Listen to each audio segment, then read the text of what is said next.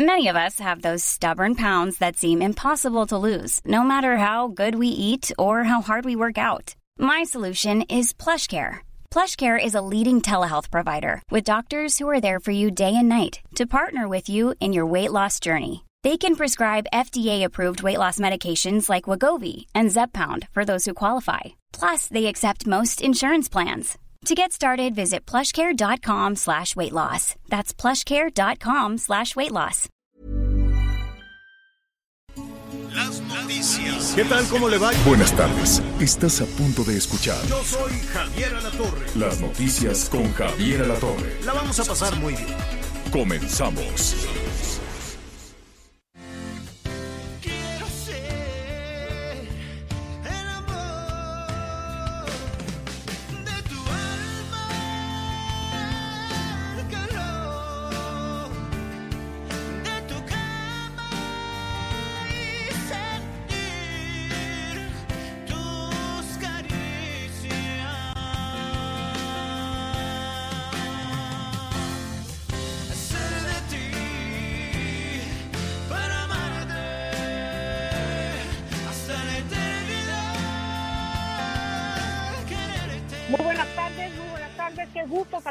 Bueno, pues mediodía del martes 13 de abril, qué gusto, bienvenidos.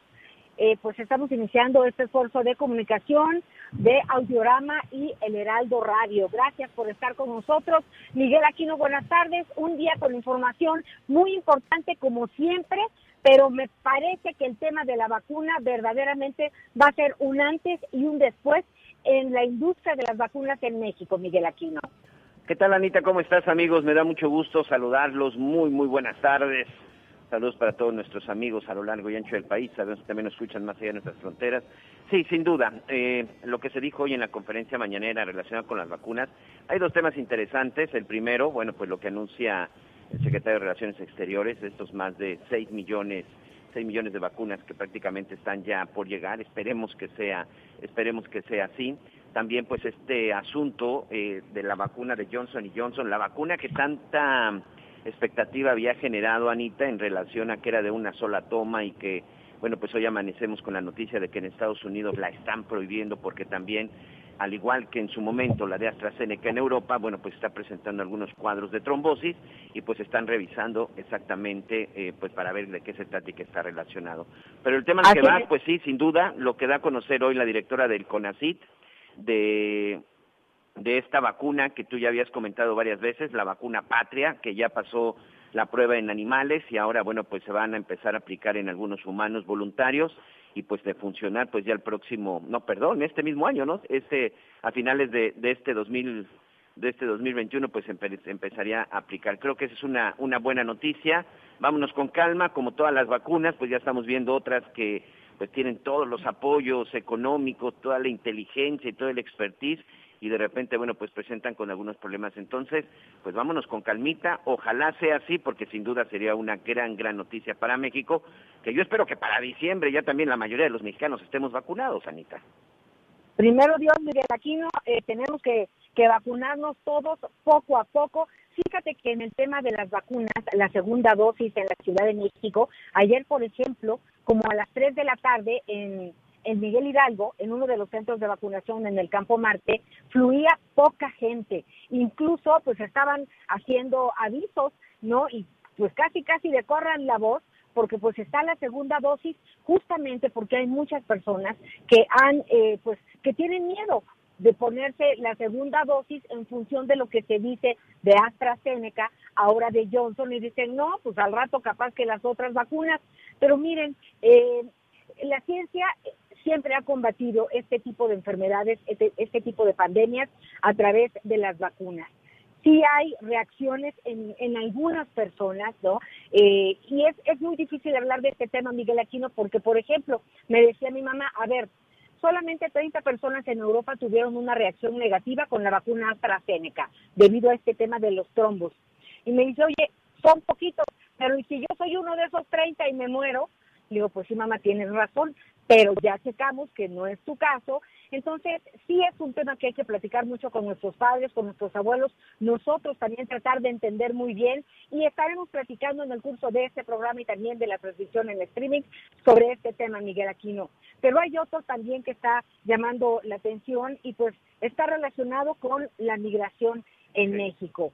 Eh, pues también eh, eh, el canciller, ¿verdad? Hoy en la mañana, en la mañanera justo, informó que 12 mil funcionarios de los tres niveles del gobierno se han desplegado a la frontera sur de México, pues para evitar el tráfico de personas. Fíjate, Miguel, y tú lo sabes muy bien, eh, lo hemos estado platicando, que durante la pandemia el flujo de personas disminuyó. Pasando la pandemia, que no hemos terminado, pero ya llevamos más de un año, y también con la llegada del presidente Biden y lo que anunció de que no construiría un muro, este pues esto ha hecho también que pues la migración eh, se deje venir y lamentablemente pues en el mes de marzo se rompió el récord de niños eh, niños migrantes no acompañados. Llegaron a la frontera cerca de 19 mil pequeños y han encontrado niños hasta de tres años. Algunos deciden huir de su casa, eh, de su país de origen y pues otros niños quieren encontrar a sus familiares en Estados Unidos. Entonces, la verdad es una situación eh, dramática, es una tragedia para la humanidad, Miguel Aquino. Creo que ya está por ahí el señor Alatorre, Sí, Anita. estoy- Vamos a... Los estoy escuchando con, Ahí está. con mucha atención en esta... Pues sí, tienes toda la razón, es una tragedia, es una tragedia humanitaria y es una tragedia eh, que... eh, en la que hay responsabilidad de todos, hay responsabilidad de, de todos, hay responsabilidad enorme de México, hay responsabilidad enorme de Estados Unidos y hay responsabilidad desde luego de los países centroamericanos. Hay que este, ver eh, las causas, las raíces, lo que está generando la expulsión de miles y miles eh, de personas. Y no es tan complejo. Hay que ver los niveles de pobreza, lacerante, hay que ver la violencia brutal y hay que ver también lo que sucede en en la otra parte, en el cruce, en el cruce por México, porque pues de buenas intenciones podemos vivir todo, todo el tiempo y se ha señalado muchísimo al presidente Biden, pero también hay que ver qué es lo que estamos haciendo nosotros. Simplemente en esta, en esta situación, te estaba escuchando con mucha atención, Anita, y efectivamente hay que eh, poner sobre la mesa esta situación dramática y en particular la de casi 20 mil niños eh, que han viajado solos hacia los Estados Unidos y han viajado solos por muchas eh, situaciones, por muchas razones. En, la segunda parte de programa les vamos a poner algunas imágenes de estos niños, algunos que se encuentran a la patrulla fronteriza, algunos que se encuentran en la migra y llorando, piden auxilio, piden ayuda, dicen me dejaron aquí solo, un niño de 10 años que estaba llorando solo en medio del desierto. Otras niñas, imagínense, una de tres y otra de cinco años, que el pollero las lanzó por arriba de la barda, afortunadamente sobrevivieron y ya están con sus parientes, ya están con sus padres, eh, si no me equivoco, en Nueva York. Pero pues esta familia de migrantes, esta pareja de migrantes, eh, habla a su país y dice, mándame a las niñas, ¿cómo te las mando? Pues con un pollero. Por eso es que muchos niños también están eh, viajando solo y México es terreno fértil para las bandas de traficantes de personas. México es terreno fértil para los polleros. Algunos llegan a su destino, muchos de esos niños no llegan a su destino y si somos honestos, México no tiene albergues, México no tiene la infraestructura, México no tiene, es más, el DIF, este, a mí me sorprendió, Anita, Miguel, que hoy se mencionara la palabra DIF, que hoy se mencionara al DIF como institución, que está absolutamente borrado de la escena social de este país durante los últimos dos años. ¿Qué va a hacer el DIF? ¿Qué va a hacer el DIF? Digo, qué bueno que se le convoque, qué bueno que se despabilen, qué bueno que, que sepamos quiénes son los responsables y habrá que ver si tienen presupuesto, habrá que ver si tienen dinero o habrá que ver a qué programa social le van a quitar dinero para dárselo al DIF o a qué dependencia. El DIF estaba absolutamente borrado, absolutamente desaparecido y las riendas de todo esto que es como una papa caliente. Hoy se le están dejando de nuevo al ejército, como todo se le deja al ejército. Al ejército hay que dejarle que, que reparta electrodomésticos, que limpie los lodazales de las inundaciones, que construya trenes, que tumbe la selva, que construya aeropuertos, que persiga a los, eh, a los malos y ahora que blinde las, este, ¿cómo se llama? La frontera sur Sí. por instrucciones del gobierno de los Estados Unidos. Y no es la primera vez que un presidente de los Estados Unidos da esta instrucción. Acuérdense de Trump, que con mucha soberbia dijo, ya envié a 19 mil efectivos del ejército mexicano a blindar la frontera sur, como si fuera una instrucción de él en un asunto verdaderamente insultante. Y este tema de los 10 mil efectivos del ejército mexicano lo anunció la vocera de- del presidente Biden. Así es. Ayer lo anunció la vocera del presidente Biden. Dijo México pondrá a 10 mil efectivos de su ejército en la frontera sur. Y Guatemala también, y El Salvador también, Honduras también. Creo que es, no es, es Guatemala. Honduras, por ejemplo, señor, eh, 70 mil efectivos de seguridad. Guatemala, 15 mil elementos y México, ¿De dónde 10 va a mil sacar, elementos. De dónde va a sacar 70 mil o 15 mil? No creo. No creo, no, no tienen esa capacidad en Centroamérica. Ahora, lo que llama la atención es que el anuncio se hizo en Washington. Sí. Y después del anuncio, por la noche, salió la Cancillería, como tiene que hacerlo, desde luego, como tiene que anunciarlo, a decir, eh, no, es el mismo número que ya teníamos ahí desde antes. Yo no sé si lo teníamos o no lo teníamos, pero el anuncio se hizo en Estados Unidos. Y aquí lo contradictorio de todo esto, lo contradictorio en toda esta situación es que el único eje de recuperación económica que hoy tiene nuestro país, el único motor económico que hoy tiene encendido nuestro país, se llama migrantes, se llaman remesas.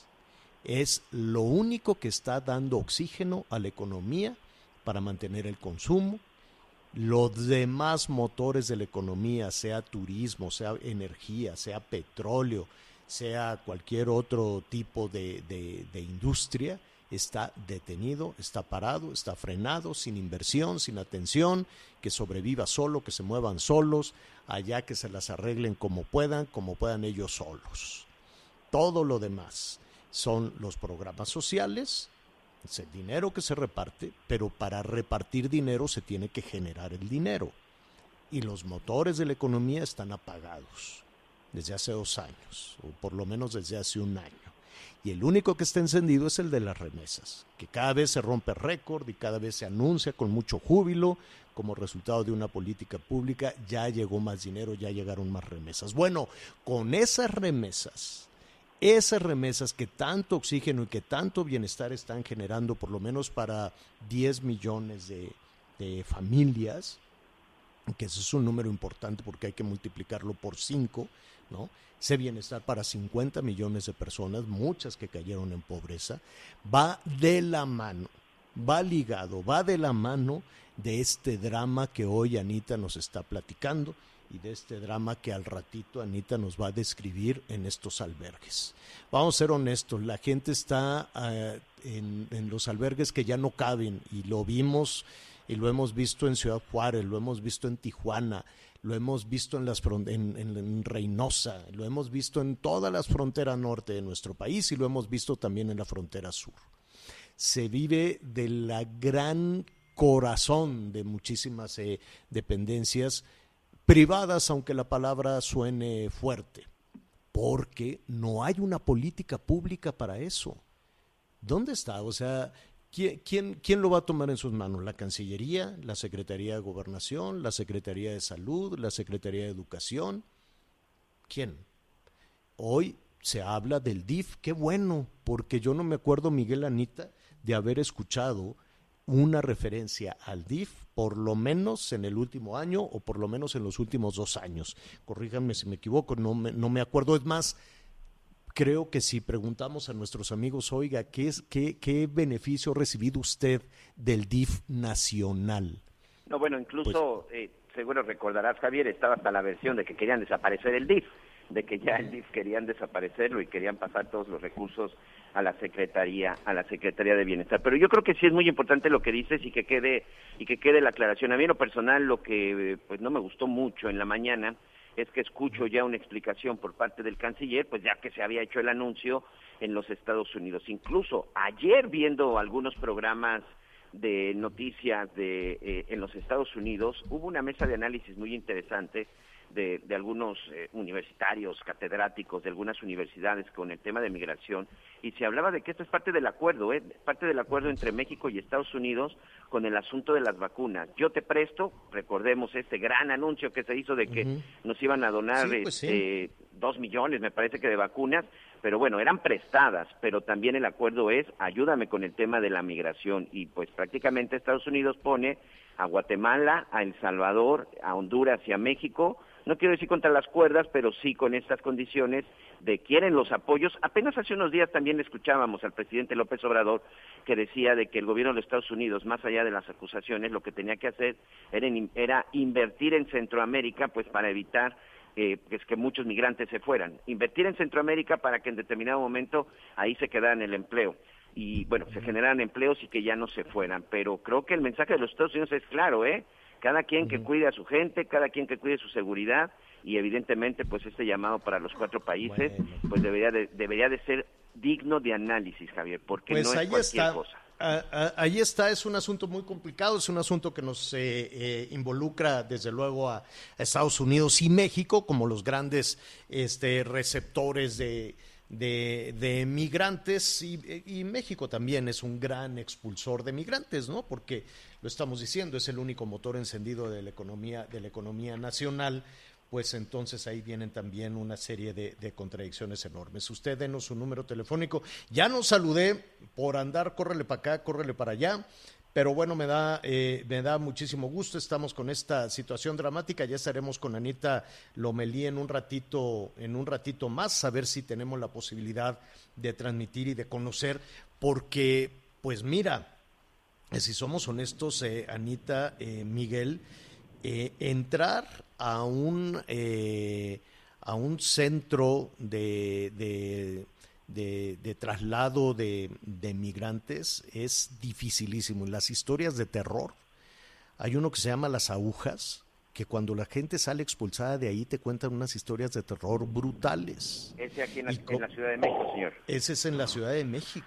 Sí, en la Y zona como medio de comunicación te ponen todas las trabas habidas y por haber para ir a preguntar. Y ya que los expulsan, ya que echan a alguna este, persona sin documentos de nuestro país y la ponen del otro lado de la frontera, ya con quién denuncia, con quién denuncian los abusos y todo lo que sucede adentro Además- de estos centros de, de detención. Además, Javier, te quiero, te voy a platicar rápidamente algo a ti a nuestros amigos. Yo viví mucho tiempo en las inmediaciones de, de este centro de las agujas, lo conozco perfectamente, está en el periférico oriente, casi con la avenida Tláhuac. El asunto es que los echan a la calle, Javier, y alrededor eh, no hay nada que en determinado momento les permita a ellos moverse. Hoy existe la línea 12 del metro, que es precisamente la estación Vergel. El asunto es que desde hace muchos años los echaban a la calle y, ter- y terminaban prácticamente en la indigencia o terminaban pidiendo li- limosna o terminaban delinquiendo en este lugar. Ahí se encuentra la unidad eh, Mirasoles, se encuentra la colonia El Vergel, la colonia López Portillo, que son colonias populares que pues de por sí tienen ya eh, un, un- grado importante de inseguridad y también, bueno, pues ahí eh, pues no se generan muchas oportunidades. Y al final terminaban ahí, ¿eh, Javier? Porque en efecto los echaban a la calle, este se encuentra en unas callecitas que incluso son medio, medio enredado para poder ingresar y, a los, y si les quedaban algo, pues terminaban de asaltarlos o simple y sencillamente, insisto, terminaban pidiendo dinero es literal lo que estás diciendo. Los echaban a la calle y pues que Dios los ayude y a ver cómo, cómo ¿Y salían quién los de ese escucha? problema. ¿Quién, Sí, ¿Quién va a escuchar a un indigente? ¿A dónde va a ir a presentar su denuncia? ¿A, a qué instancia pública va a ir a denunciar a otra instancia pública? Nada. Ahí hay una impunidad feroz. Nada sabemos de cómo se trata a los eh, migrantes en estos centros, en estos centros de detención. Y ahora, para atender esa cantidad enorme, mira, se incrementó 66%, 66% la, la, eh, eh, la expulsión de indocumentados de, Estados Unidos por, eh, por la migra. 66% de personas que ponen, que dejan en cualquier punto fronterizo. Y eso se ha convertido en una crisis, se ha convertido en un asunto muy, muy serio. Y para eso se requiere una buena estrategia y se requiere dinero. Bueno, pues ya lo estaremos tratando. Hoy continúan las jornadas de vacunación. Qué bueno, felicidades a todas las personas que ya están recibiendo la, la segunda dosis y dicen, dicen que a finales de abril, pues ya ves que luego se puede modificar, modificar la fecha, siempre y cuando existan las suficientes vacunas, a finales de abril ya se podrá eh, empezar la vacunación con menores de, eh, de 60 años, ¿no? De 59 años, sí. Sí, menores de, menores de 59 años. Y están buscando este, voluntarios para experimentar con la vacuna patria. Silencio. ¿Qué pasó? Nadie alza la mano. ¿Cómo? ¿Eh? Pues yo creo que hay que, que ver, Ajá. Primero vamos a entender, ¿no? La verdad, Javier, es una investigación clínica, Ajá. este, junto con Avimex, este, y pues está, por supuesto, involucrada COFEPRIS, DIRMEX, la Secretaría de Salud, en todo, este, en todo lo que tiene que estar involucrada, y me parece que es una, una vacuna que, que nos va a sorprender si me permiten. Estaba Sí, yo viendo a bueno. los investigadores también. pues Mira, yo no dudo, no dudo de los investigadores. No dudo del talento de las y los investigadores eh, mexicanos. La verdad es que el, trabajo de científico y de, y de investigación tan golpeado en nuestro país y que se está realizando además en varias universidades, de ellos no dudo. Em, dudo del CONACIT, dudo del Consejo Nacional de Ciencia y Tecnología que no quiera capitalizar electoral y políticamente esto. De ellos sí dudo, pero de los científicas y de los científicos mexicanos no, en absoluto. Es más, este proyecto, y nos vamos a una pausa, no lo traía el CONACIT, ya se lo está apropiando. ¿Sabes quién lo traía? Marcelo Ebrard. Marcelo Ebrard, la Cancillería mexicana, es la que se ha dedicado a respaldar, a apoyar el trabajo de las científicas y de los científicos mexicanos en diferentes universidades. ¿Y sabes cómo lo hace? Buscando en los fondos internacionales, buscando en las instituciones, en, en- en fondos privados o, o de gobierno o fondos públicos de otros países para conseguirles una lanita y así pueden trabajar. Los de Querétaro hicieron ahí su vacunatón y piden, piden cooperaciones, ya andan boteando. Hay, varias universidades, no solo como las de Querétaro que estuvimos platicando con ellos, hay varios que están buscando dinero para desarrollarlo. Entonces, las científicas y los científicos mexicanos de la UNAM, del POLI, de la Universidad de Querétaro, de varias universidades, lo están haciendo muy bien. De la que me voy despacito es del CONACIT, porque los anuncios que hacen nomás no llegan a ningún lado. Entonces, adornarse con el trabajo de otros científicos de otras universidades, pues este no, no. Yo, yo no, no he visto que el CONACIT le esté dando apoyo económico, les esté dando dinero para el desarrollo, para la investigación y el desarrollo de la vacuna. La Cancillería sí, no de su presupuesto, pero anda buscando fondos en el mundo y se mira aquí te conseguí una lanita, de aquí bajamos esta otra lana, ellos sí les están ayudando, por eso, pues qué casualidad que de pronto sale el CONACYT y dice, ya les vamos a aplicar la vacuna, pero si ustedes no la hicieron, la hicieron otros. Bueno, eso es lo que yo, eso es hasta, hasta lo que sabemos. Eh, seguramente de- va- habrá es otras versiones que vamos a escuchar. Sí. ¿Eo? Sí, sí, hay que escuchar esta- estas voces que bien dices, Javier, pero lo que es muy interesante es que pudiéramos producir nosotros nuestra vacuna Ah, y a raíz de esto pues empezar a, a- a Claro. retomar eh, pues esa capacidad que perdimos hace 20 años. Claro, claro, sí, definitivamente estoy contigo. Llámenos, vamos a hacer una pausa, volvemos. Sigue con nosotros. Volvemos con más noticias. Antes que los demás. Heraldo Radio. La HCL se comparte, se ve y ahora también se escucha. Toda Todavía hay más información. Continuamos. Ruta 2021, la ruta hacia las elecciones presenta.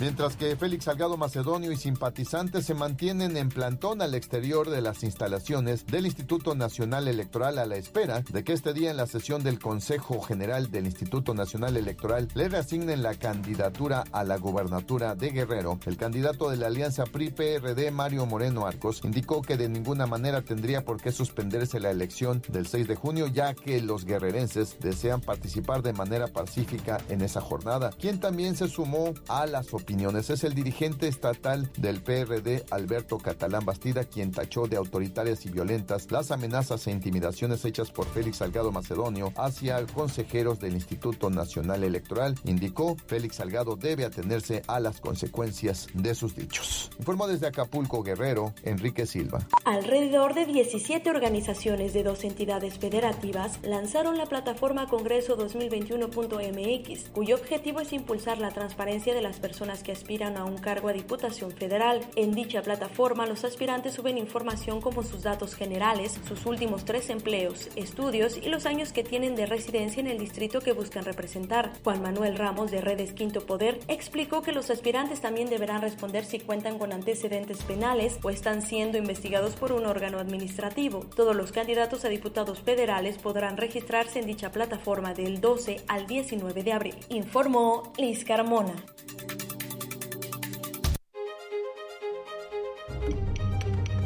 Ruta 2021, la ruta hacia las elecciones presentó.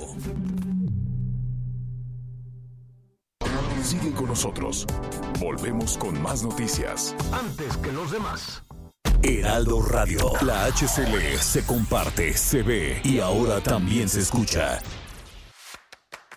Temporada de regalos en el Palacio de Hierro. Participa y podrás ganar un certificado de regalo con un valor desde 2 mil hasta 100 mil pesos. De abril 14 a mayo 2 en el palaciodehierro.com. Soy totalmente Palacio. Consulta términos en elpalaciodehierro.com. Coca-Cola te invita a disfrutar del clima en Hurricane Harbor Wastepec. Compra tu adicción general a precio especial y si vives en la Ciudad de México, más 60 pesos obtén tu viaje redondo. Reserva ya. Libera tus emociones en Hurricane Harbor Wastepec. Hidrátate diariamente, cuídate y sigue las recomendaciones de seguridad de las autoridades sanitarias. Heraldo Radio. La HCL se comparte, se ve y ahora también se escucha. Todavía hay más información. Continuamos.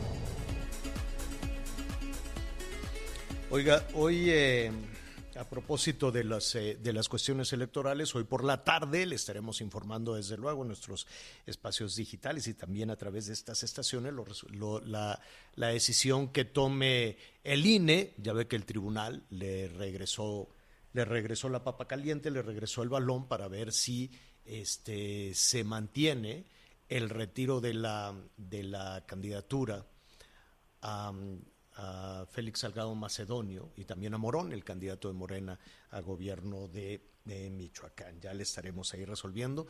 Hay muchísimas presiones en ese sentido, amenazas serias, desde luego, ¿no? Pues es, es la, la verdad es que si lo vemos a través de, de todas las argumentaciones y justificaciones que den los partidos políticos, pero pues imagínese usted eh, que de pronto alguna persona que tiene un negocio, que tiene pues algún comercio, algo por el estilo, y le llega un mensaje, ya sabemos dónde vives, y te ponen ahí enfrente un ataúd con, su, con tu nombre, pues son métodos que se pueden utilizar también para las extorsiones y los chantajes. Sin embargo, en la política todo se puede. En la política eso tal vez no se ve como una, eh, como una amenaza a los partidos a los partidos políticos. Tal vez eso no se ve como violencia. Tal vez no se ve como violencia quedarse sin árbitro y decir, pues este vamos a vamos a jugar, pero pues el árbitro es malísimo, yo no le creo nada y si pierdo va a ser mentira.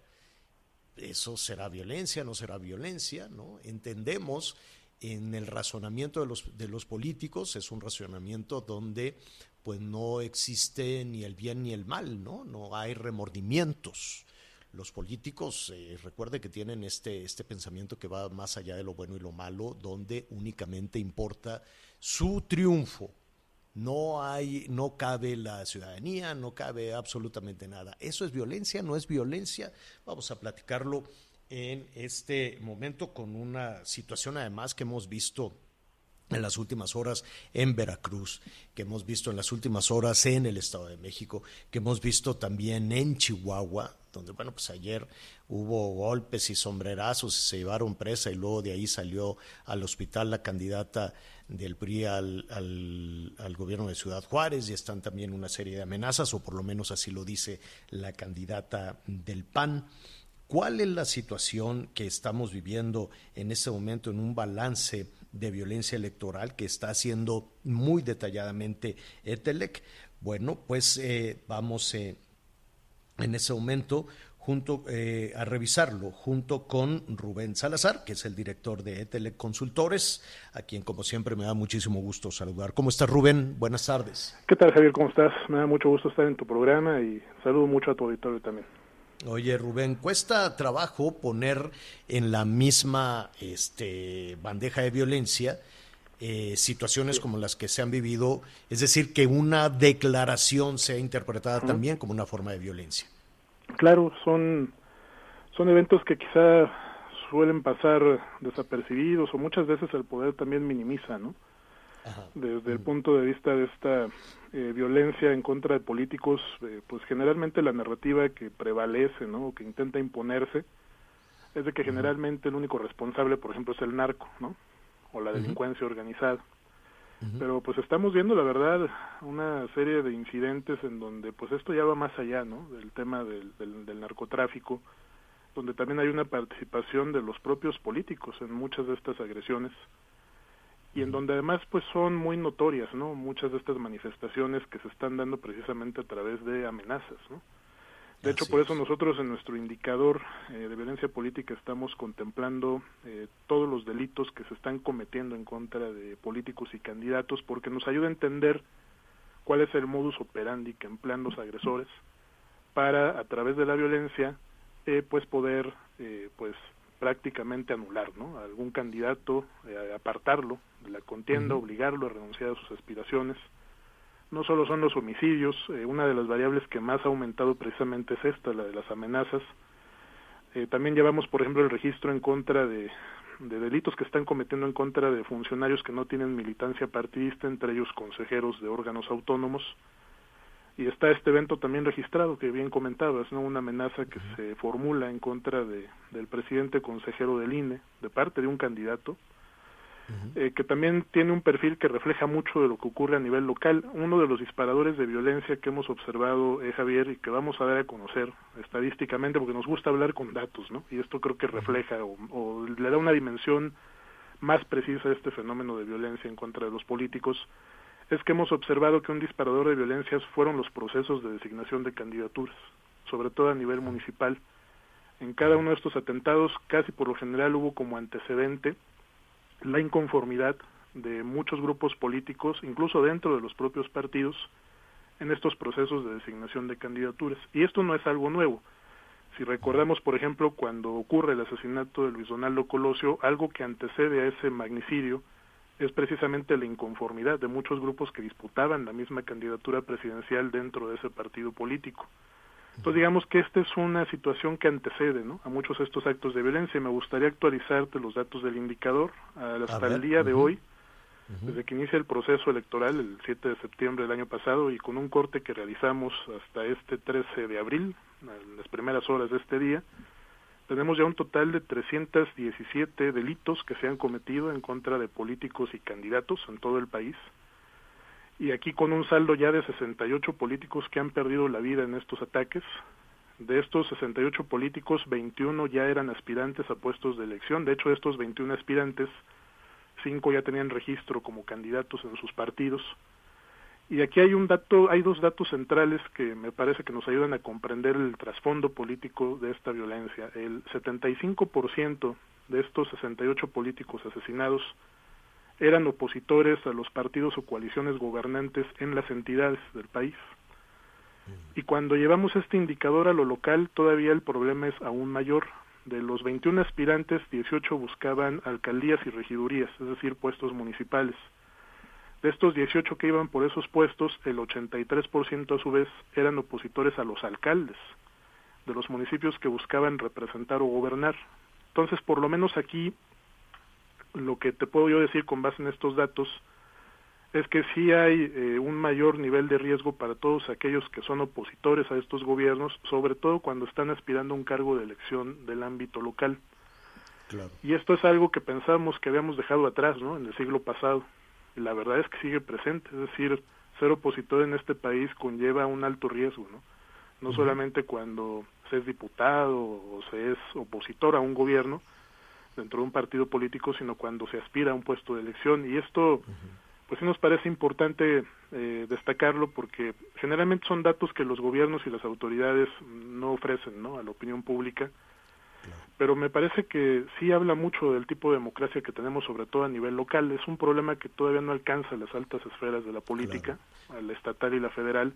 Está enfocado en lo municipal. 88% de estos 68 políticos asesinados eran tanto alcaldes, exalcaldes, regidores, exregidores y aspirantes a, a estos puestos de elección municipales. Eran personajes del ámbito municipal.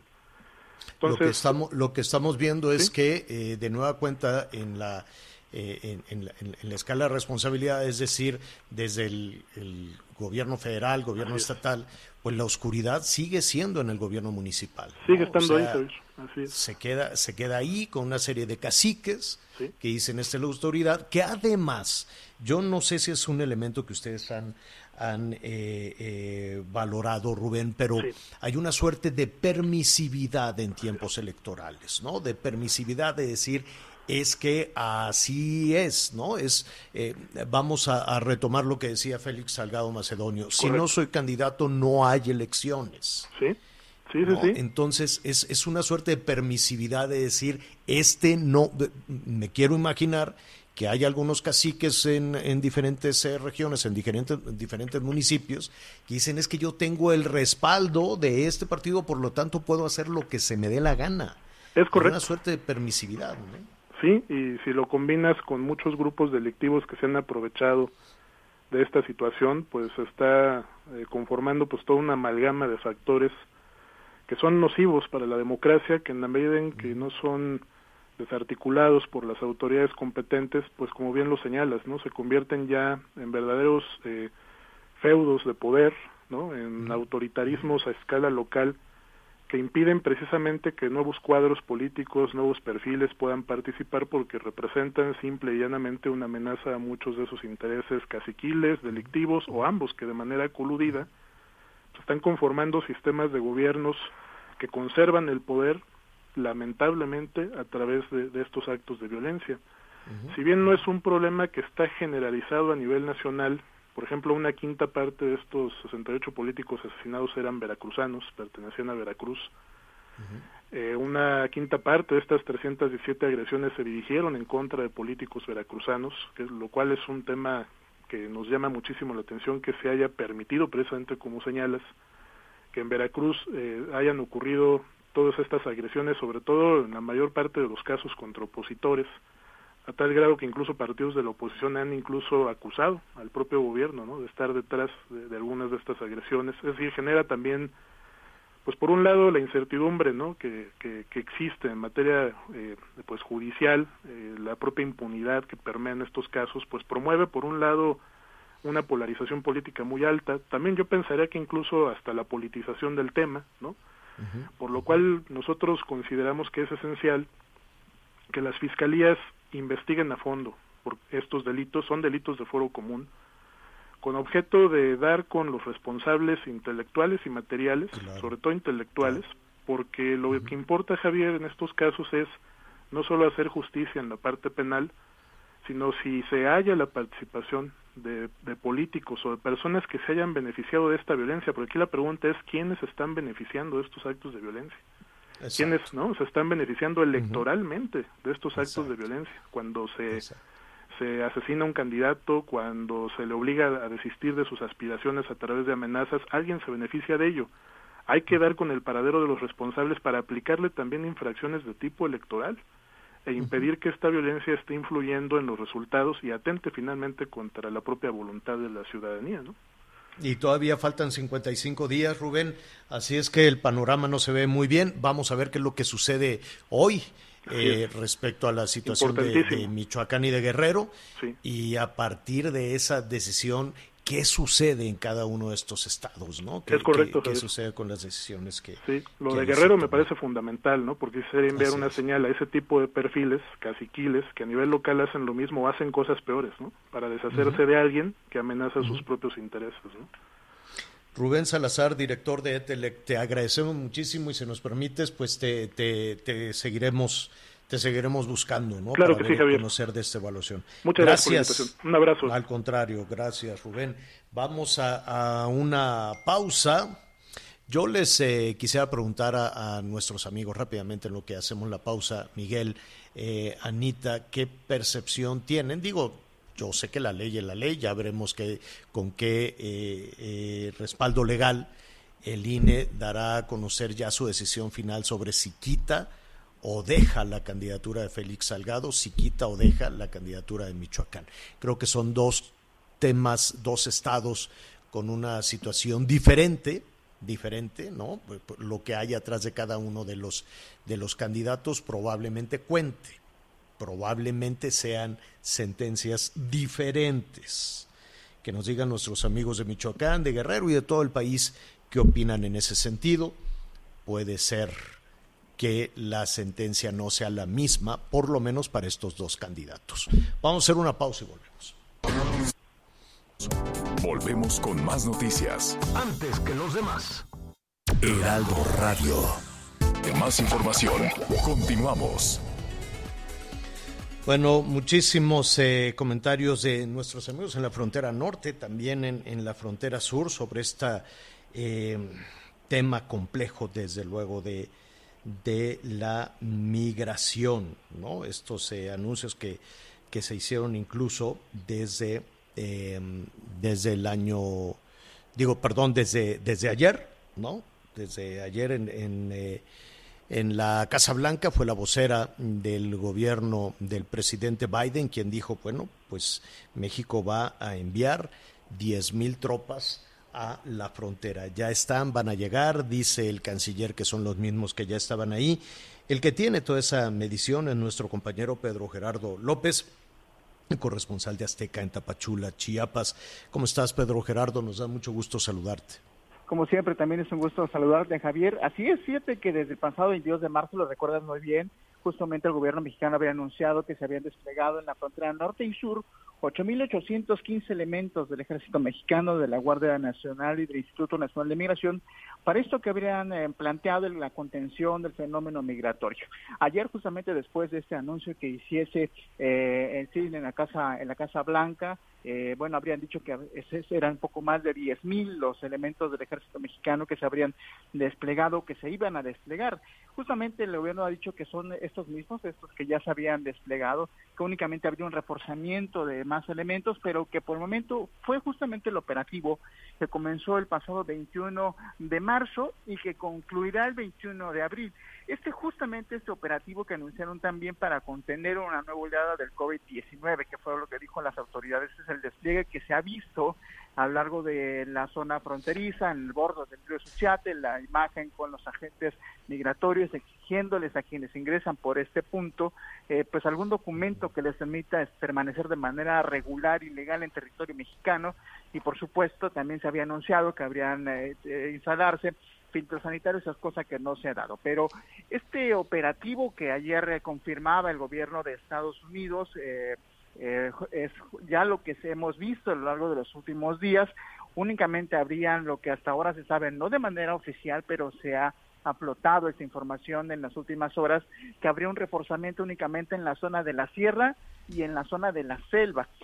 Platicábamos hace algunos días, Javier, justamente de esta zona muy compleja, muy porosa, eh, muy difícil de poder vigilar y es en donde este eh, nuevo contingente de elementos de la Guardia Nacional y elementos del Ejército Mexicano podrían desplazarse. hasta ahora no han llegado, eh, hasta ahora no hay mayor movilización de lo que ya se permanecía, pero bueno, estamos lógicamente a la expectativa de que pudiese darse este nuevo reforzamiento todavía eh, a este operativo que inició el pasado 22 de marzo, Javier.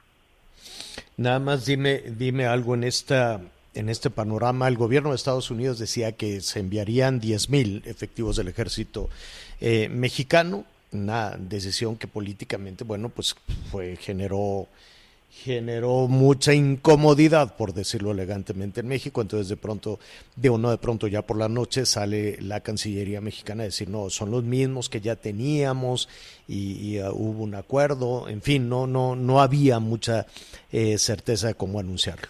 Y decía la Cancillería, y también hoy por la mañana decían, son 12 mil efectivos del ejército mexicano los que están en la frontera sur. Para tener 12 mil efectivos adicionales del ejército mexicano tendrían que hacer notorios los cuarteles, los campamentos, las instalaciones de estos efectivos desplegados en un punto de la frontera. ¿Se nota? Ahí están, hay nuevos cuarteles, Pedro. No, no hay nuevos cuarteles, es únicamente los elementos que habían desplazado.